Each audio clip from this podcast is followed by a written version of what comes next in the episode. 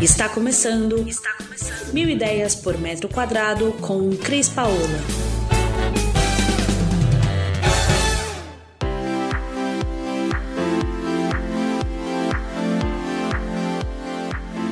Olá, Cris Paola, direto aqui do nosso canal de podcast Mil Ideias por Metro Quadrado e hoje para homenagear todos os meus colegas de profissão.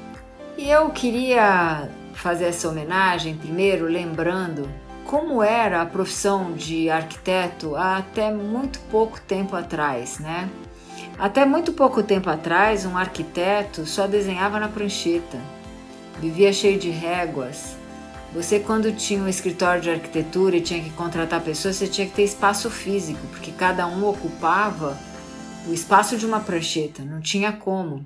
Quando você fazia um projeto, você corrigia inúmeras vezes e cada vez era um desenho novo. O desenho, quando você conseguia terminar no lápis, você passava para o papel vegetal e eram inúmeras as canetinhas de, de nanquim, ia da 01 até a 09, 01, 02, cada uma representava uma espessura de fio. Mas é muito legal porque em 1986-87 chega o AutoCAD. E hoje um arquiteto trabalha num computador, fazendo projetos, fazendo 3D e consegue realizar do mesmo jeito o sonho das pessoas de ter um espaço e de conseguir é, ter resultados do seu projeto. Então, eu queria abordar aqui agora quais são as especialidades de um arquiteto, algumas delas, né? Algumas que a gente convive que são bacana. O arquiteto, ele pode ser um arquiteto urbanista.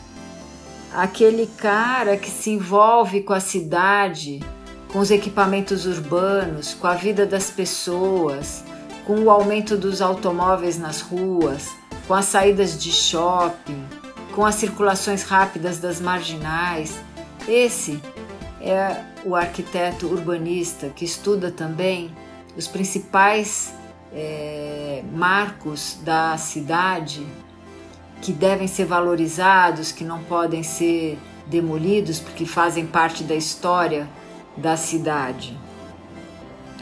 Vamos falar dos arquitetos de construção, os arquitetos que se dedicam a simplesmente fazer projetos para que sejam construídos. São os arquitetos que estão ao lado dos engenheiros na concepção de prédios, condomínios, as áreas de lazer, como pensar nelas envolvidas com esses ambientes, ou uma casa, como tirar o melhor proveito dessa casa em termos de espaços, em termos de área de lazer, em termos de, de vida dentro dessa casa, né? E aí a gente tem também o arquiteto de interiores, a minha homenagem aos arquitetos de interiores, porque o que seria uma casa e uma construção se não for pensado seu interior, né, gente? E aí eu tenho que falar da minha história. São 35 anos. Então são anos pensando na arquitetura de interiores. E quando você pensa na arquitetura de interiores, a escala é completamente outra a gente trabalha para o homem, para o bem-estar do homem, para as relações de espaço com relação ao tamanho de, do nosso corpo, com a funcionalidade, com a operacionalidade, com o pensamento de ter daquele espaço físico uma ocupação que seja bonita, que seja estética, que seja de design, mas com que faça que você mantenha sempre, em primeiro lugar, o seu bem-estar, a sua saúde. É o arquiteto de interiores que cuida da iluminação, é o arquiteto de interiores que cuida do revestimento, que faz a combinação da cor da parede com a cor da pedra, com o estilo do móvel e é assim que a gente vai vestindo um ambiente.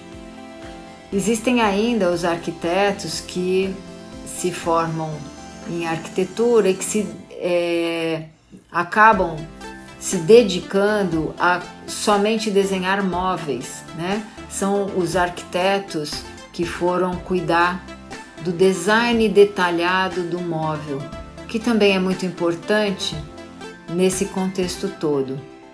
Existem os paisagistas, que seria de nós se a gente não tivesse o verde ao nosso redor.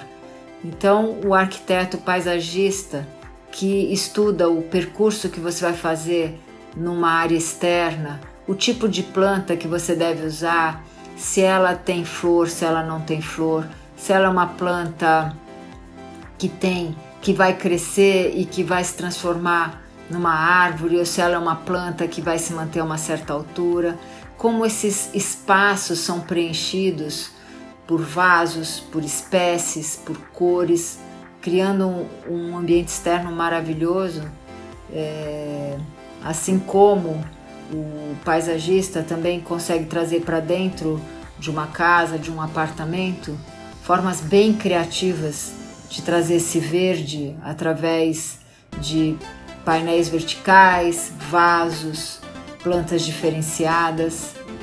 Então eu concluo dizendo: o que seria de nós sem um arquiteto? O que seria do bem-estar e da utilização do melhor espaço sem um arquiteto? E eu venho aqui não só homenagear a todos os meus colegas de profissão, mas também fazer o alerta de que a sua vida pode melhorar muito se você contratar um arquiteto.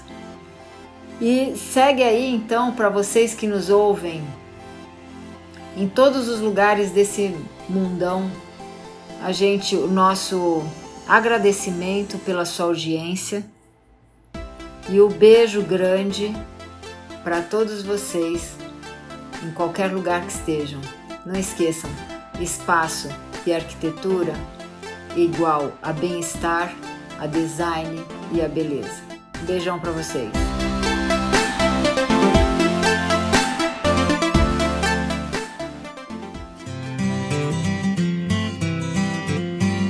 Você ouviu Mil Ideias por Metro Quadrado. Muito obrigada por acompanhar o nosso podcast. Conheça também o nosso site milideiaspormetroquadrado.com.br. Curta nossa página no Facebook e Instagram, Mil Ideias por Metro Quadrado e entre em contato conosco no e-mail contato arroba estudiocrispaola.com.br.